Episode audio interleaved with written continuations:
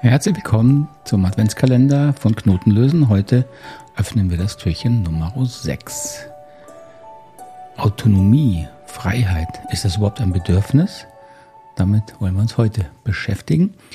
Und nur die kurze Erinnerung, wenn du am Gewinnspiel hier im Adventskalender teilnehmen möchtest, schau in die Notizen, die Shownotes hier unterhalb des Podcasts oder des Videos. Dort findest du den Link, wo du dich eintragen kannst und am Ende des Adventkalenders gibt es dann die Verlosung. Ist Freiheit überhaupt ein Bedürfnis? Es werden manche vielleicht sagen, ja klar ist Freiheit ein Bedürfnis, wir tun doch so viel für Freiheit. Manche werden sagen, ja, meine Freiheit ist eingeschränkt, das brauche ich, also ist es doch ein Bedürfnis. Und hier die Anregung im Adventskalender ist mal ein bisschen genauer hinzuschauen. Was genau meinen wir damit, wenn wir Freiheit sagen? Und ist es dann das, was wir im Rosenberg-Modell in der gewaltfreien Kommunikation als Bedürfnis bezeichnen? Oder ist es eher das, was wir als Beschränkung im Außen wahrnehmen? Und alles, was im Außen ist, das ist eben in der Definition von uns hier kein Bedürfnis, das ist die Art, wie es erfüllt wird. Also jetzt kann man sagen, ja, wenn ich zu viel Steuern zahle, wenn das weniger wird, dann ist meine Freiheit erfüllt. Ah, okay, dann ist das, was ich da im Außen wahrnehme, Steuern oder die Regeln, die mir vorgegeben werden, dadurch sehe ich meine Freiheit eingeschränkt. Die Frage ist, ob das dann wirklich erfüllt ist, wenn die Regeln im Außen weniger werden.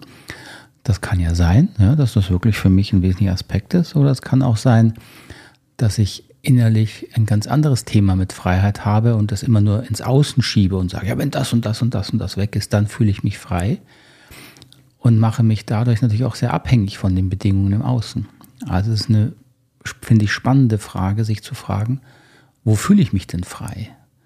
Wann hast du denn das letzte Mal eine freie Entscheidung getroffen, die du wirklich als frei erlebt hast? Wenn es um das Thema Freiheit geht, ist für mich ähm, eine große Referenz und auch eine, eine wichtige Referenz die Arbeit von Viktor Frankl. Wer ihn nicht kennt, Viktor Frankl ist schon verstorben, der lebte 1905 bis 1997 in Österreich und ist der Begründer der sogenannten Logotherapie oder auch Existenztherapie. Also da geht es um das Thema Sinnhaftigkeit im Leben. Und ähm, Viktor Frankl war äh, jüdischer Abstammung und kam zusammen mit seiner Familie 1942 in Konzentrationslager. Und er selbst wurde erst am Kriegsende 1945 dann befreit. Und seine erste Frau, seine Familie, seine Eltern und sein Bruder sind alle im Konzentrationslager umgebracht worden. Er hat überlebt und er sagt selber, dass die Frage nach der Sinnhaftigkeit, welchen Sinn hat das Ganze und welchen Sinn findet er noch in seinem Leben, die hat ihn am Überleben gehalten. Ein sehr beeindruckender Mann, er hat auch ein sehr bekanntes Buch dazu geschrieben, im Deutschen Trotzdem Ja zum Leben sagen. Das ist der Titel des Buchs, kann ich sehr empfehlen. Und ich glaube, wenn jemand was von Freiheit und Freiheitseinschränkung versteht, dann wohl jemand, der so etwas Unvorstellbares wie ein Konzentrationslager überlebt hat.